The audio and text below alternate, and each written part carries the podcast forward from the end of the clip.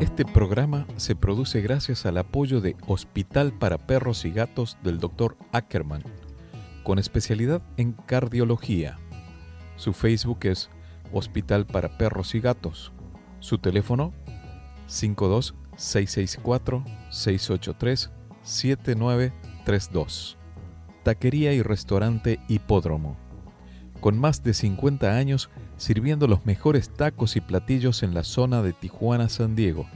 Están en Avenida Hipódromo 14. Su Facebook es Taquería Hipódromo y su teléfono 52 664 686 5275. Agradecemos el apoyo de Do It Business Center, con soluciones a la medida para hacer crecer tu negocio en el corazón de Zona Río Tijuana. Renta tu espacio para oficina o empresa en Do It Business Center. Agenda una cita en doitbc.com.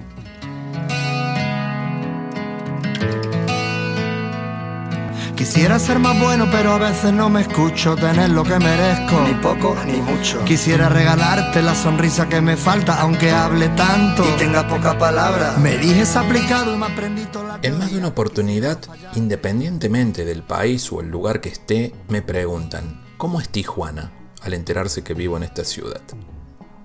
Es como se muestra en algunas películas o series de streaming siempre con un silencio en medio, expectante a que mi respuesta sea digna del guion de una película de terror. La realidad es que esos hechos sí han pasado, y muchos más también pasan, al igual que en otras partes del mundo, aunque en diferentes contextos. Sin embargo, Tijuana es mucho más que eso. Puedes ir al mercado Hidalgo, siempre pongo este ejemplo, ¿no? Es como ir al mercado de Abasto, pero más pequeño Ahí te vas a encontrar con personas hablando en chino, francés, inglés o el portugués de Brasil, más los diferentes acentos de español que nos identifican con el país o la región de México del cual somos. Podrás pagar tanto en pesos mexicanos como dólares americanos, aun siendo billetes o monedas de baja denominación. Así es Tijuana, su gente y su economía. La gastronomía se está convirtiendo en una insignia del lugar, como así los vinos de la región y la prestigiosa industria maquiladora. La de las fábricas, que son vitales para las economías de la región de Baja California y de California, impactando tanto en los Estados Unidos como en México. Cada vez que hago un programa siempre hay un flush, un clic inspirador que me lleva a grabar o a buscar un tema, a investigar, ¿no? Y el de hoy no es la excepción. Hace unos días veía las noticias sobre la compañía Icon, que celebra el hito de haber llegado a la fabricación de su avión número 200 con el modelo A5. Me llevó a contactarme con el licenciado Román Caso Espinosa. Él es co-CEO de Co-Production International y operador de Icon en México, a quien le pregunté, ¿qué simboliza esto de haber llegado al avión 200? Y esto me contestó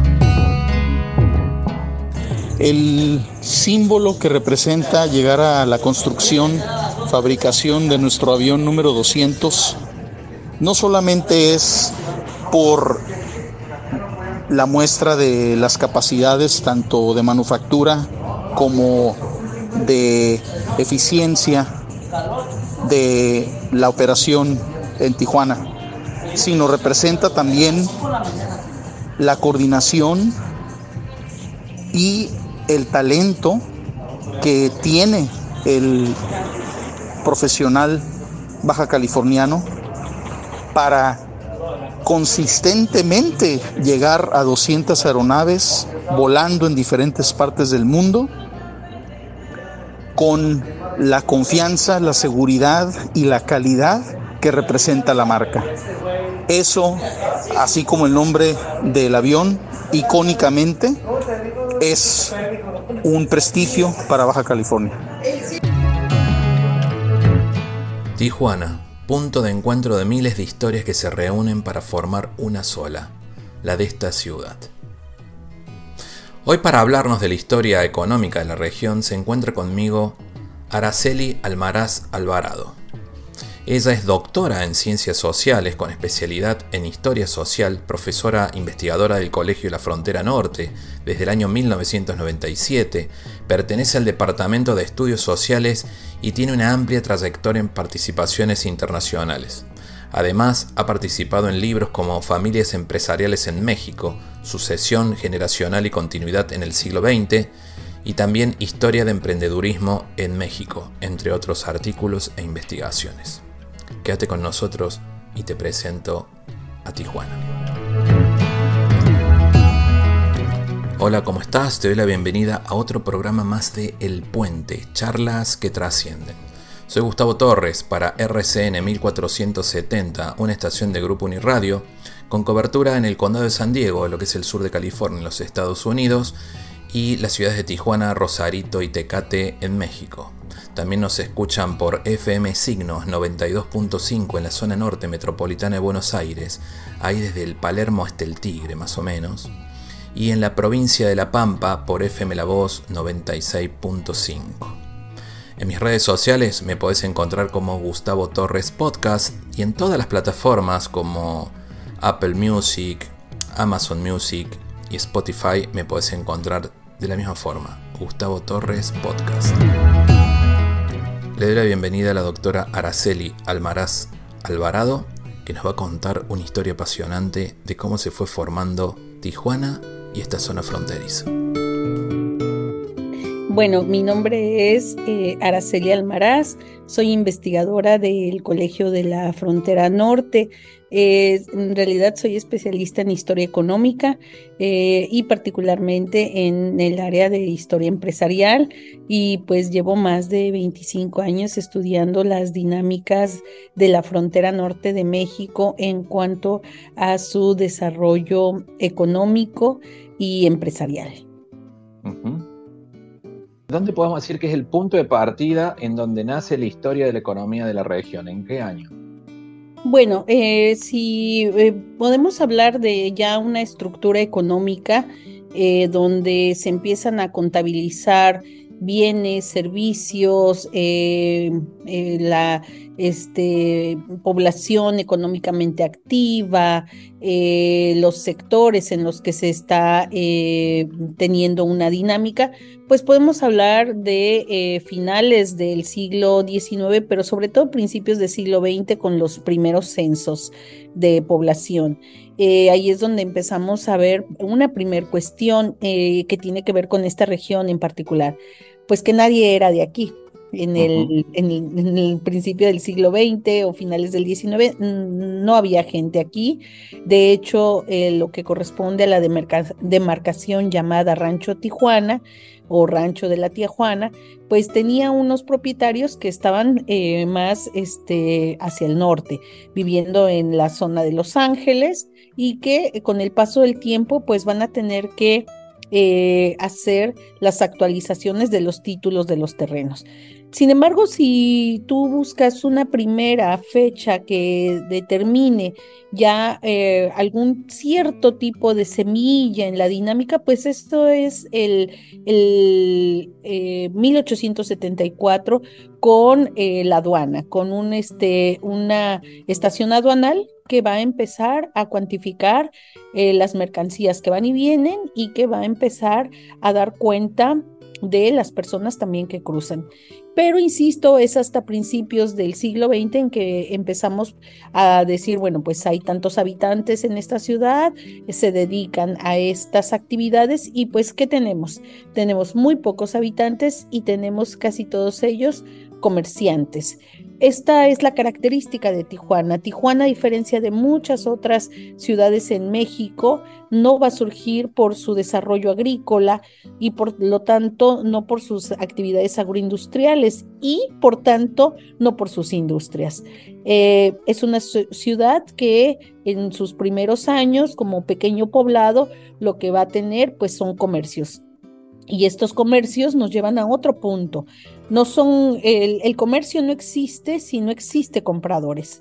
Entonces, ¿de dónde van a venir los compradores? Pues los compradores eh, vienen del norte, porque aquí no había prácticamente gente. Entonces, eh, el punto central va a ser 1888, 1889, cuando el Hotel del Coronado eh, se termina de construir, empieza a recibir visitantes, empieza además California y el sur de California a tener un posicionamiento frente a Los Ángeles y San Francisco y entonces empiezan a venir muchísimas personas a vivir o de visita.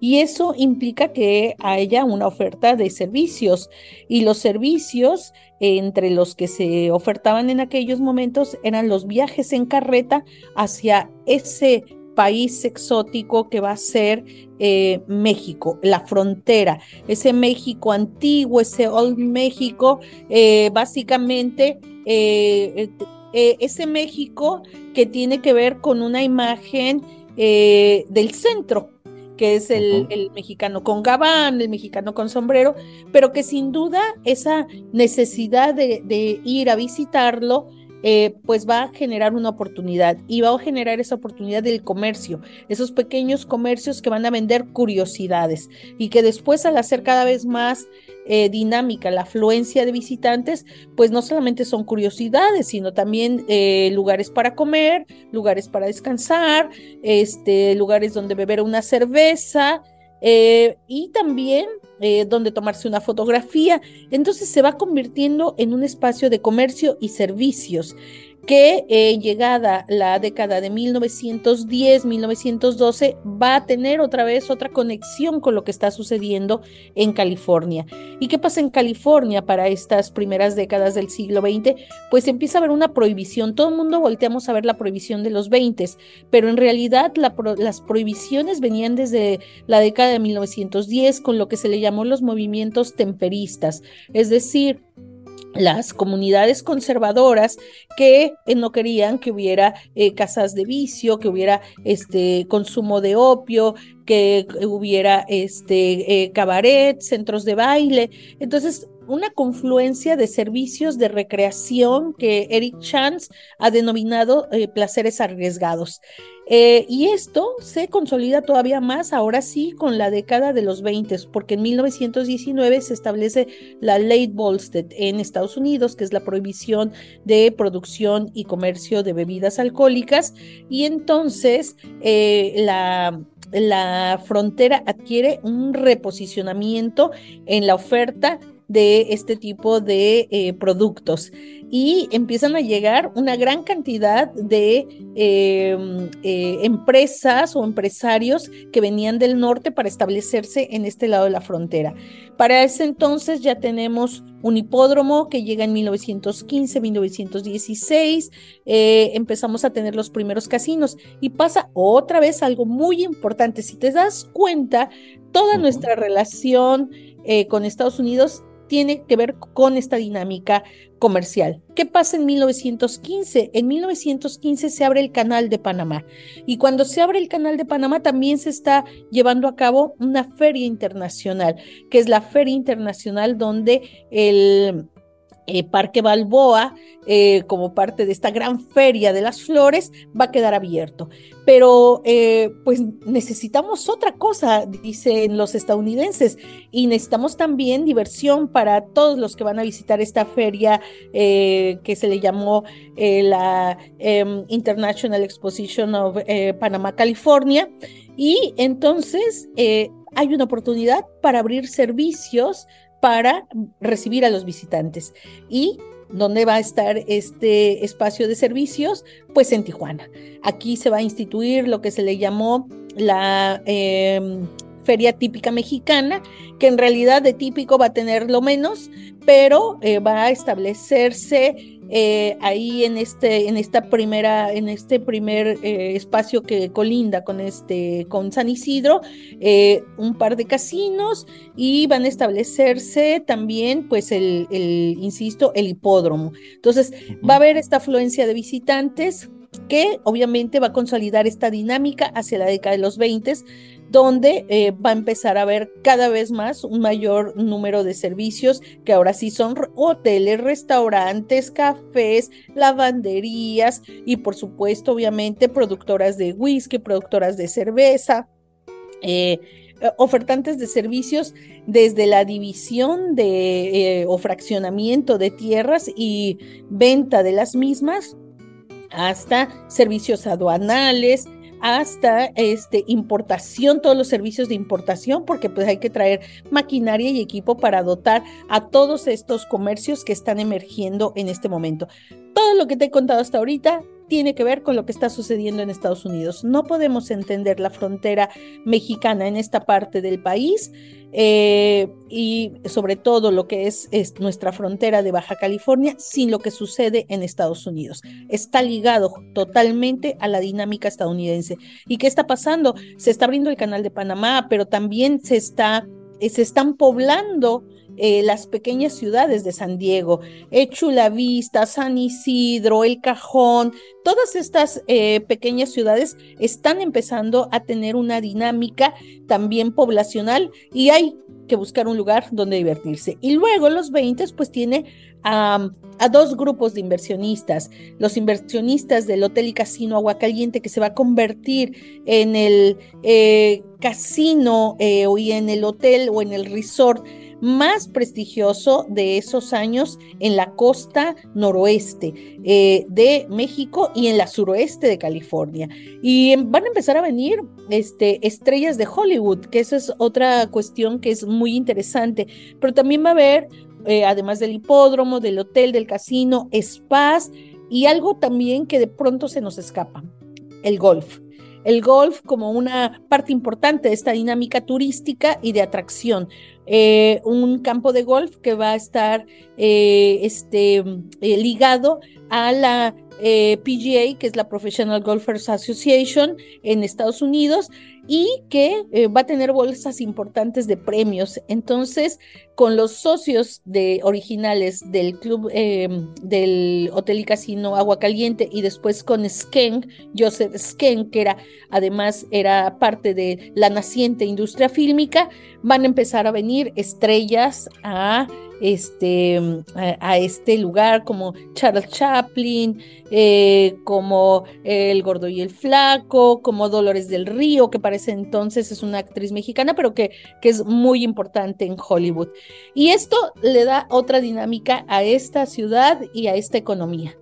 Luego vienen los 30 porque se termina eh, la ley. Sí. Una pregunta, doctora. ¿El, ¿El, golf era el club campestre? Lo que, ahora es el club campestre. Sí, claro. Ah, claro. Ese era el country club. Dentro de el hotel y casino Aguacaliente ofrecía hotel, por supuesto, casino, café, restaurante, em, este área de hipódromo y el country club, que era eh, para jugar golf. Y ahí eh, se desarrollaron eh, eh, de 1930 a 1935 cinco torneos, los Aguacaliente Open, que dieron una gran cantidad de dinero a los ganadores. Las bolsas eran, pues, en algunos casos hasta de 20 mil dólares o más, pero no solo eso, sino que se tuvo a las máximas estrellas del golf en esos momentos, como mm, Deagle, como Picard, eh, y otros tantos, ¿no? Que, van a ser muy importantes. Eh, Jane Saracen, que también eh, va a ser un una importante estrella de golf a nivel mundial. Entonces, el golf va a estar relacionado también con esa oferta turística y eh, pues este, son espacios exclusivos, es un resort, ¿no? Que se le considera el Deauville de, de América, como haciendo un paralelismo con lo que sucedía en aquellos entonces, pero en Francia, en Normandía, ¿no?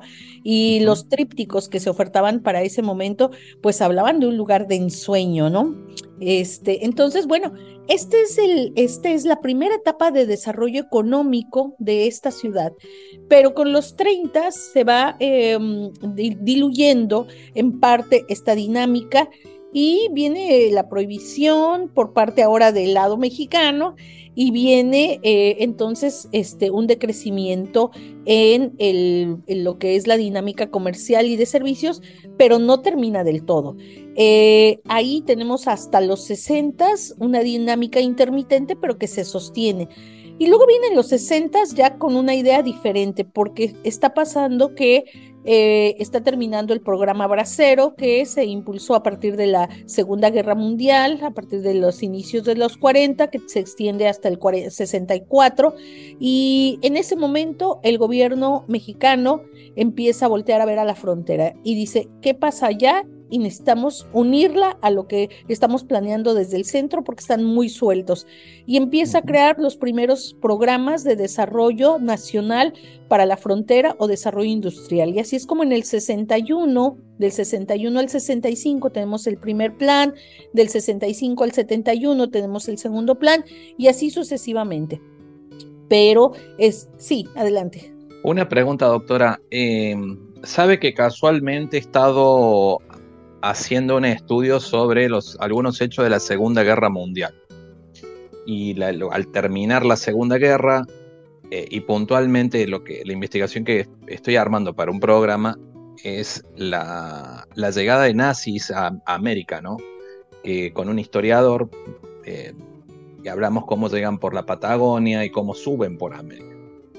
Y me preguntaba yo, mientras hablaba con él, recordaba ahí en Point Loma, vio que tiene, hay como unas, eh, hay espacios que se usaban en la Segunda Guerra Mundial para estar atentos a que vengan, eh, vengan ataques del Pacífico.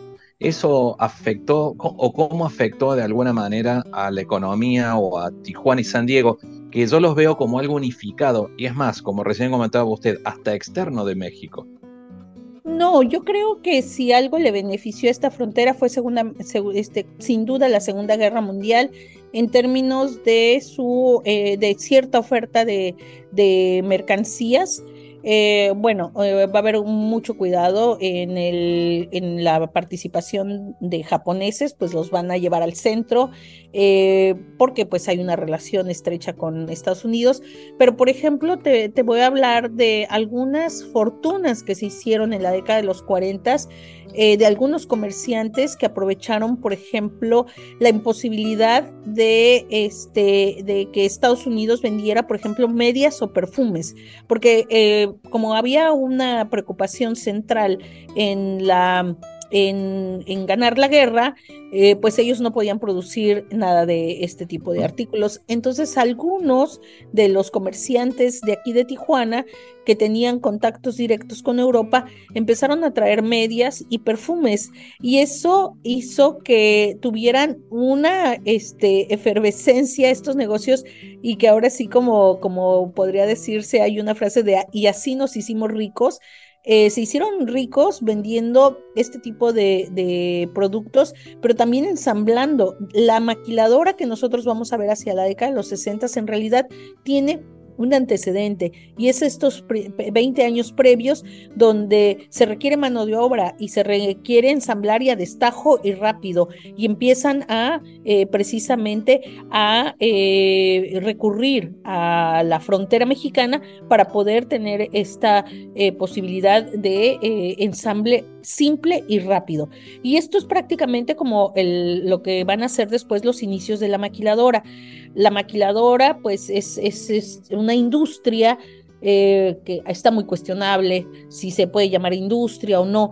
En realidad ahí sí tendríamos que hacer una, una precisión el desarrollo del sector maquilador como tal no es una industria porque se em, enmarca en lo que va a ser un proceso de subcontratación internacional. ¿Y qué quiere decir esto? Que la gran empresa se está descomponiendo en todas sus partecitas para ver dónde hay mejor posibilidad de ahorrar. Es decir, dónde que me ensamblen a mí un tornillo con una pieza me sale más barato que si lo ensamblo yo porque ya me yo fábrica a mí ya me sale eso carísimo. Entonces en realidad lo que vamos a tener es una primera etapa de ensamble simple. No podemos hablar de una industria.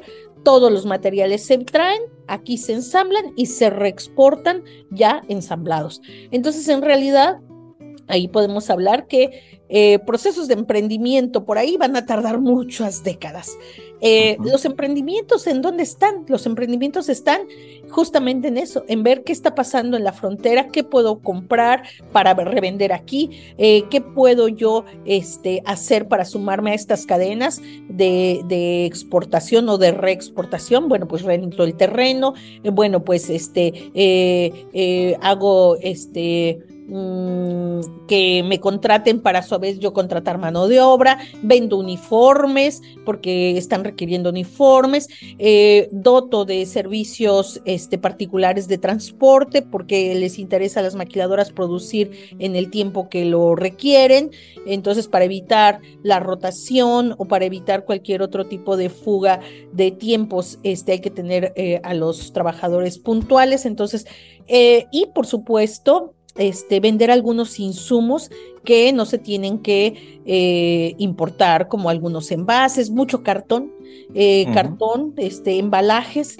Entonces, esta dinámica de la industria o del sector manufacturero amparado con el programa maquilador, que no es otra cosa más que exención de impuestos para poder importar maquinaria, ensamblar y reexportar, pues daba una oportunidad de spillovers, pero en realidad no es un emprendedurismo que vaya al punto de generar otros encadenamientos. Nosotros somos parte de un gran entramado de encadenamientos a nivel global. Hablamos de los años 60 ahí cuando inicia el tema este de la maquila. Sabe que no puedo dejar de imaginarme el mundo de oportunidades alrededor de las maquilas en los años 60, por esto mismo que acabo de comentar, ¿no? O sea, de, todo lo que es el insumo para que la máquina funcione bien. ¿En aquel tiempo habrán sido los mismos inconvenientes que hay ahora con la retención de personal en la maquila? No, yo creo que en aquel momento lo más difícil era encontrar personal, o sea, este, eh, y, y por eso en algún momento incluso la maquiladora se volvió desde Tijuana hasta Matamoros en, ese, en esa fábrica que no encontramos en el centro del país, donde te dan bono por llegar temprano el lunes, bono por eh, asistencia, bono por puntualidad, bono por haber cumplido un mes sin faltas, bono por, o sea, bono por respirar. Es en realidad, eh, la, a las industrias eh, les va a interesar tener eh, su stock en el momento que lo requieren. Y para eso tienen que tener este personal eh, a disposición. Entonces, lo que no había era personal en, a grandes cantidades en la medida que iba acelerándose la cantidad de maquiladoras registradas.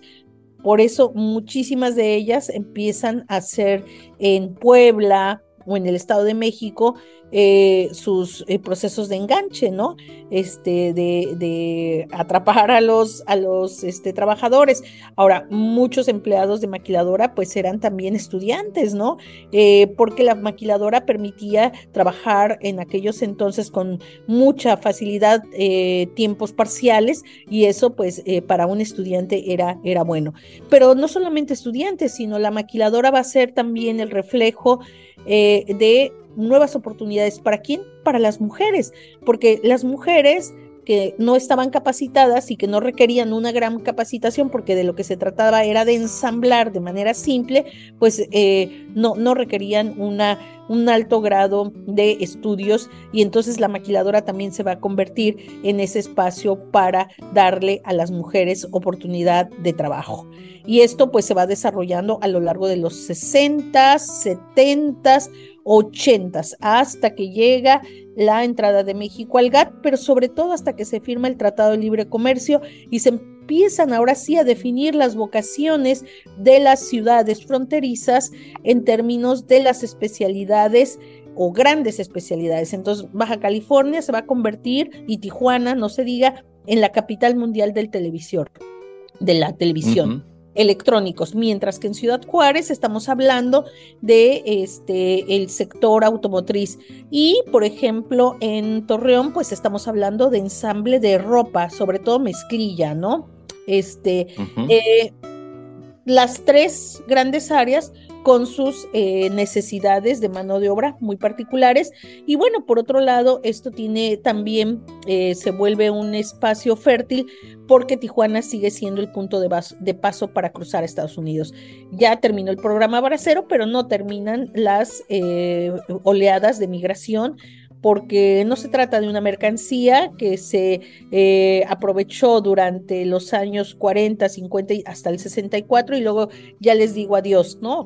Esos 30 años son años de estar en un país teniendo hijos, teniendo una casa, teniendo vínculos y pues no son no van a ser tan fáciles de romperse. Y por otro lado, una economía que en ciertos momentos pues va a tener crisis muy graves como la del 82. Entonces, la, la, migración se va este, fortaleciendo, ¿no? Doctora, recién mencionó el tema del de los televisores. Dato curioso, ¿qué porcentaje de televisores del mundo se ensamblaban en Tijuana? Eh, del mundo creo que no, este, em, eh, del mundo no creo que hayamos tenido un elevadísimo porcentaje de producción de televisor, pero sí de Norteamérica. O sea, en Norteamérica estamos produciendo la mayor parte de televisores eh, para, para ellos. Y luego, eh, pues tenemos ahí también el dato importante que tiene que ver con las empresas asiáticas. De hecho, las empresas asiáticas utilizan a México como trampolín a partir del Tratado de Libre Comercio para poder entrar al mercado estadounidense. Es decir, nos convertimos en una parte estratégica, no solamente por la, el bajo costo de la mano de obra, sino también por la localización, por el, por el espacio que estamos ocupando y por el acuerdo firmado entre los tres países. Si las asiáticas querían entrar al mercado estadounidense, primero se tenían que mexicanizar, es decir, llegar a esta frontera. Viene a mi cabeza un pensamiento que para, conocer, para enamorarse de alguien o de algo hay que conocerlo y escucharla hablar a usted de Tijuana despierta un sentimiento muy especial por esta frontera y esta ciudad, porque mm, realmente creo que es merecedora de una serie o de, una, o de un documental realmente de esta tierra en la que vivimos, ¿no? Porque llegamos en un punto que no, eso no nos convoca hoy, ¿no? De la imagen a nivel mundial y que lamentablemente por ahí en las, en las plataformas de streaming con las series se empieza a hablar de cómo es Tijuana y la violencia puntualmente, pero atrás de todo eso existe un mundo, una maquinaria de crecimiento, de oportunidades, de lealtad, de fidelidad, que, va dejando huella, como es en este caso, ¿no?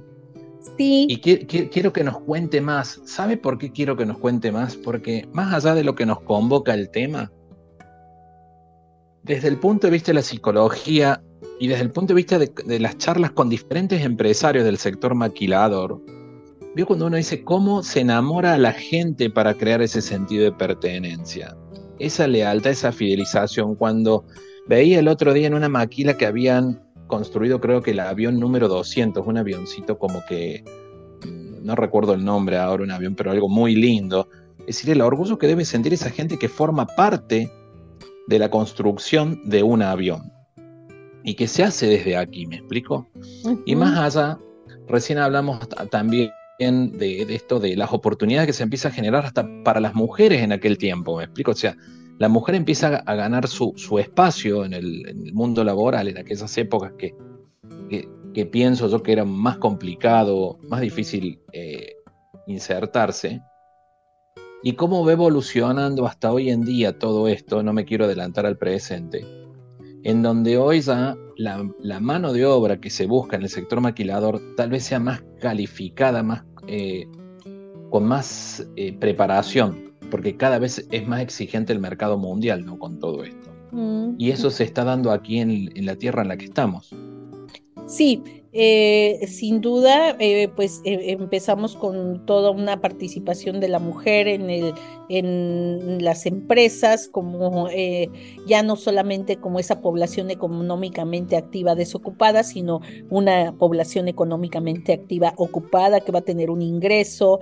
y bueno, eso no, no es momento ahora de, comentarlo, pero tampoco está mm, alejado de problemas que tienen que ver con el ámbito familiar, con este, la necesidad de servicios, por ejemplo, las guarderías, eh, eh, con esta, este interés de aspirar también a, a una posición mejor, de tener expectativas como mujer, no solamente este, de mantener este rol tradicional en, en el hogar. Sin duda, sí, eh, creo que este, eh, en un sentido, en un cierto sentido, incluso mujeres que en algún momento eh, que llegaron de lugares muy tradicionales, al llegar a esta frontera, como que entran en un proceso de liberación y no necesariamente las que están trabajando en maquiladora, sino que Em, también este, las que están trabajando en otro tipo de, actividades. Y en un momento, los 80s, los 90s, también Baja California se va a distinguir por tener eh, una de las tasas más altas de población de 24 años y más con una carrera terminada. Eso también hay que, hay que decirlo.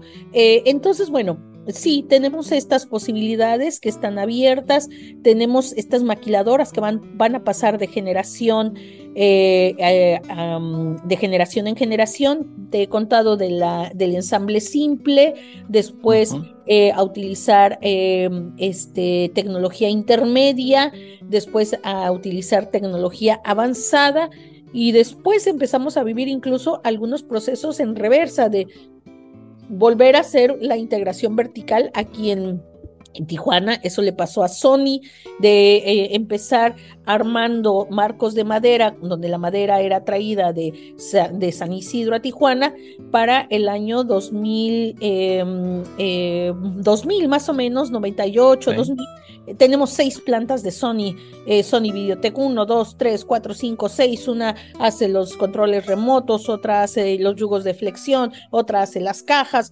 otra hace el, em, eh, utiliza el pellets para poder hacer estos uniceles que van a proteger la, la, este, la televisión, otras, eh, y así, ¿no? Las pantallas gigantes. Y, entonces empieza un proceso de reintegración nuevamente de las empresas, sobre todo en el caso nuestro, en, esta región, pues de, la, de, los televisiones. Y eh, este, obviamente a, construir incluso lo que le llaman eh, los em, eh, OIM, que son los original eh, manufacturing, ay, se me, se me, fue ahorita, pero que son eh, partes originales que eh, como se hacen aquí y aquí se tiene la habilidad y se tiene todo, pues las solicitan diferentes empresas. Pero también, así como tenemos las bondades de la maquiladora y tenemos las bondades de estos procesos amplios, pues también somos una región que estamos, somos vulnerables a a también a los, las grandes transformaciones. Así que cuando se pasa de la, de la eh, televisión convencional a la digital, pues hay todo un cambio. Y muchas maquiladoras se van a ir y van a generar gran desempleo. Eh, entonces, el emprendimiento, ¿cómo lo podemos entender en una frontera como esta? Pues yo te lo resumiría de la siguiente manera. El emprendedor fronterizo es ese, eh, ese personaje, sea hombre, sea mujer, que tiene que estar atento sí o sí a lo que pasa en ambos lados de la frontera. Es este un personaje que tiene que estar atento a la política macroeconómica de Estados Unidos y de México.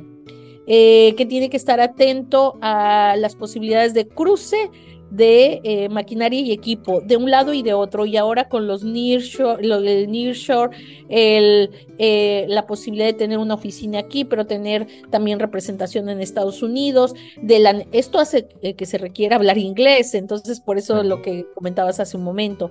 entonces, es vivir en una dinámica constante, constante, nunca nada es permanente ni para siempre, sino hay que estar pensando, el emprendedor tiene que estar pensando en todas estas dinámicas que se están dando, desde la eh, meramente integración económica hasta la política eh, macro que define las relaciones comerciales entre ambos países. Por eso muchas veces se dice, bueno, nosotros en frontera podemos definir, acordar, pero muchas veces no entienden la, ni Washington ni, ni este, eh, el Distrito Federal que este tipo de relaciones solamente pasa aquí, y aquí sí hay cooperación y aquí sí hay otro tipo de acuerdos que pudieran incluso traspasar lo, eh, lo binacional. Entonces, ese, eh, yo te definiría así el emprende, al emprendedor y sí tenemos que diferenciar al emprendedor o al empresario fronterizo del resto de los eh, personajes que tienen poca vinculación con mercados externos. Aquí forzosamente estás vinculado al mercado externo y tienes que aceptar forzosamente eh, moneda estadounidense no hay de otra, o sea, tienes que manejar las dos, entonces siempre tienes que estar con la paridad en la, en la mente y tienes que estar, eh, pues, este, ahora sí que viviendo ambos mundos. Qué maravilla, estaba pensando en qué momento se enamoró usted de Tijuana. ¿Usted es de Tijuana? ¿Qué zona de, qué parte? ¿De dónde es usted? No, no, no, yo soy de la Ciudad de México, me vine a estudiar aquí eh, una maestría, luego me fui a, otras ciudades y a estudiar el doctorado y finalmente regresé en 2005 pensaba dentro de, no tiene que ver con, el, tiene y no tiene que ver, porque todo está vinculado, ¿no? Pero con la economía de la región, ¿cómo fue posicionándose en México incluso no tiene que ver con el sector maquilador, pero sí con la región, el tema de la vitivinicultura. Los productores, ¿no? Este, que le fueron dando otra imagen, o sea, fueron un complemento en cierta forma, mm. reciente, en la historia reciente, que le empieza a dar otra imagen a la región. Bueno, pues como ya te comentaba, esta es una región de oportunidades y además tenemos tres polos que pueden definirse como el polo agroindustrial eh, que se definió hasta hace eh, algunos años eh, por la producción de algodón y la transformación de algodón y algunas otras actividades adicionales, comercio y servicios, que va a ser esta, esta Tijuana, y luego tenemos Rosarito, Ensenada, que era más turístico. Pero en realidad los capitales en, el, en la entidad se mueven, ¿no? Tenemos empresarios que tienen actividad en las, en las tres ciudades y entonces, bueno, eso permite que tengan este, negocios eh, que estén o vinculados o no vinculados, pero que están justamente eh, adaptándose a esta dinámica. ¿Qué pasa? Bueno, no, a ver, el desarrollo agrícola en el Valle de Guadalupe no es nuevo. La primera vitivinícola se instauró en 1888, que fue Bodega Santo Tomás. Después eh, vino a menos, la compró el general Abelardo L. Rodríguez, la eh, hizo este, irse para arriba y a su vez esto eh, hizo factible que estos casinos que estaban en la década de los 30 requiriendo alcohol que no se podía producir este, en Estados Unidos y tampoco importar, pues que se produjera en la región, así como la cerveza. Así que nuestra eh, bondad en, el, en la producción vitivinícola como cervecera no es de hoy, no es reciente. Eh, en la actualidad o desde hace unos 15 o 20 años, bueno, retoma otros Tomó el auge. Sí, sí. sí, pero en realidad todo esto está conectado.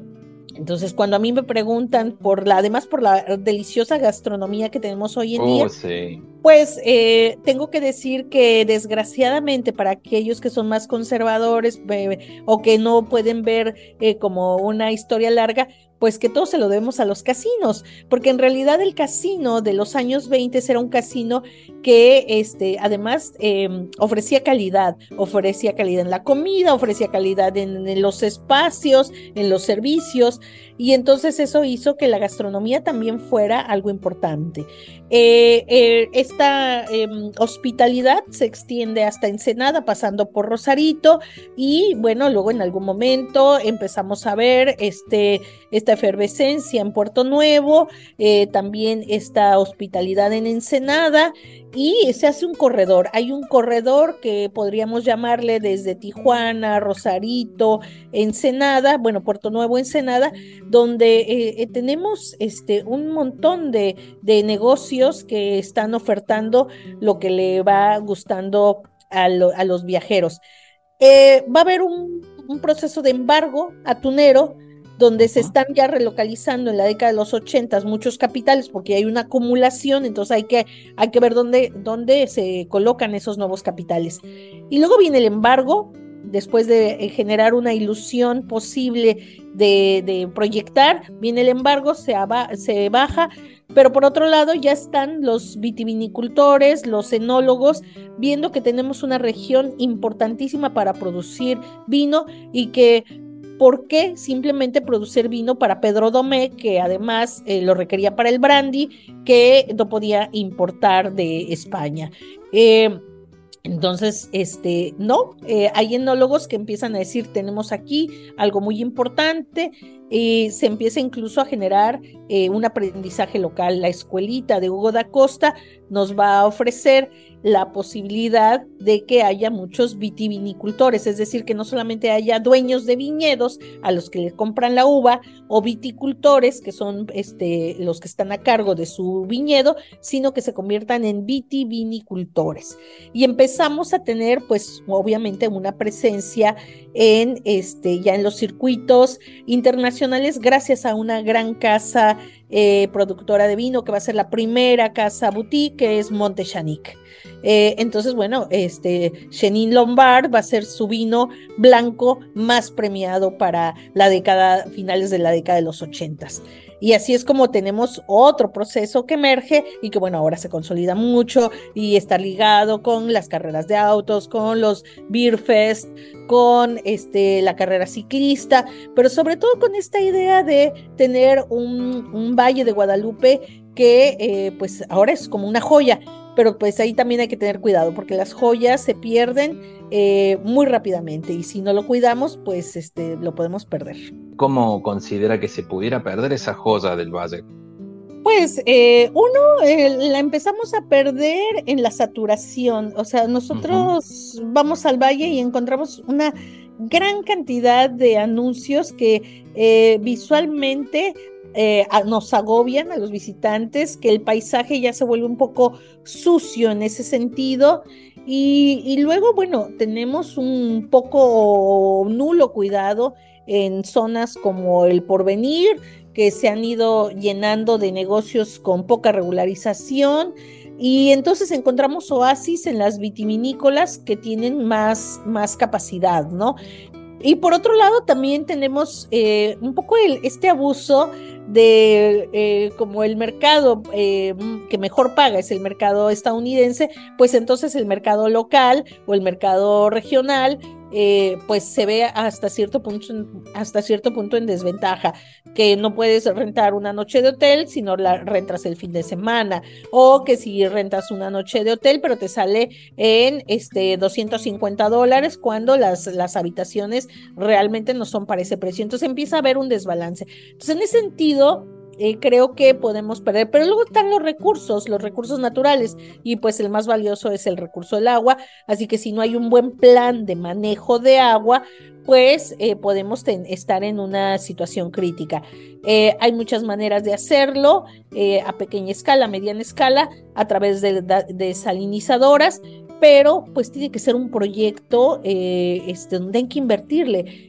muchas veces se critica a los mexicanos precisamente por querer tener eh, un rendimiento, una tasa, un, un, retorno en la tasa de ganancia, casi que si uno abre y cierra los ojos. Los proyectos, grandes proyectos, no son así.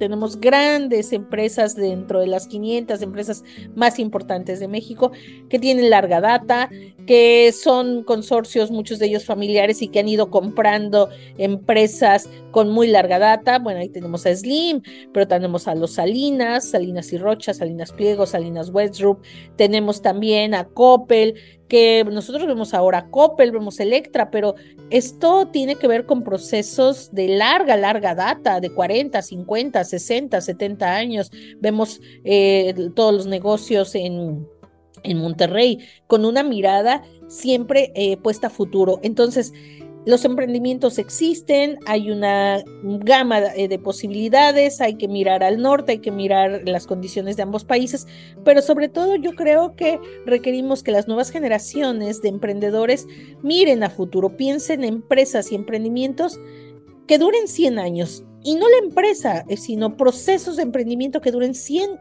años o más. Si logramos eso, creo que podemos también eh, pensar en que no queremos ese paisaje contaminado visualmente, que queremos ciudades limpias, en que queremos ciudades pues en, la manera de lo posible sin baches, y que tengamos también una mayor conciencia eh, como ciudadanos para exigir a, las eh, instancias que nos dotan de servicios públicos lo que nos merecemos, porque no es posible tanto dinero y de pronto este, tenemos eh, servicios públicos que no, que no, que en realidad, insisto, no nos merecemos. Totalmente de acuerdo, doctora. Le quiero agradecer el tiempo no, no, no, al contrario. Gracias a ti, Gustavo, y espero que estemos en contacto.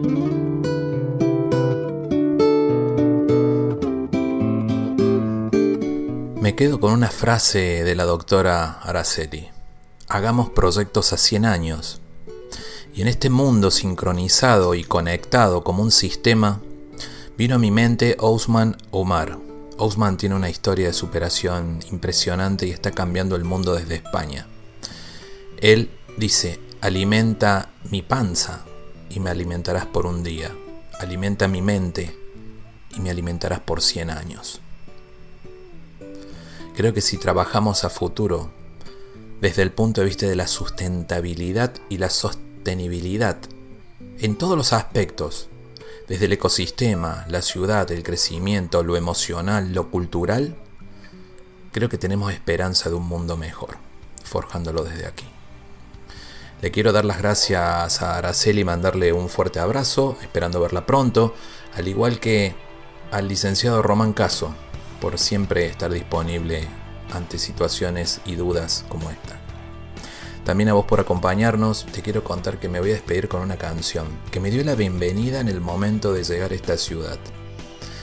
Y en este mundo que está todo conectado, algo que nos identifica a todos es la música y un lugar que hizo propio hasta Gustavo Cerati en tanta gira Los Enanitos Verdes, me voy a despedir con una canción de él. Te mando un abrazo, te recuerdo que este y todos los programas los puedes escuchar en Spotify, Google Podcast, Apple Podcast, Amazon Music, en todas las plataformas y seguirme en Instagram como Gustavo Torres Podcast. Te mando un fuerte abrazo y te espero la próxima semana. Chau, chau. Me verás volar por la ciudad de la furia nadie sabe de mí. Y yo soy parte de todos, nada cambiará con un aviso de curva. En sus caras veo el temor, ya no hay fábulas en la ciudad de la furia.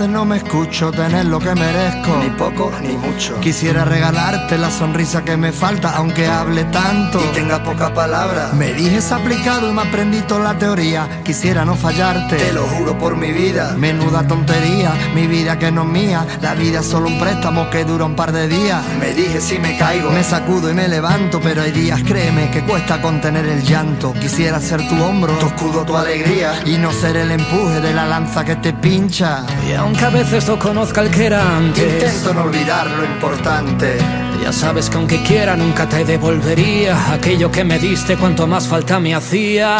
Y entregarte el corazón, que siempre lo lleves cerca. Si algún día me perdí, no dudes que estoy de vuelta. Y entregarte el corazón, dar todo lo que tenga. Bailaremos sin temor cuando llegue la tormenta.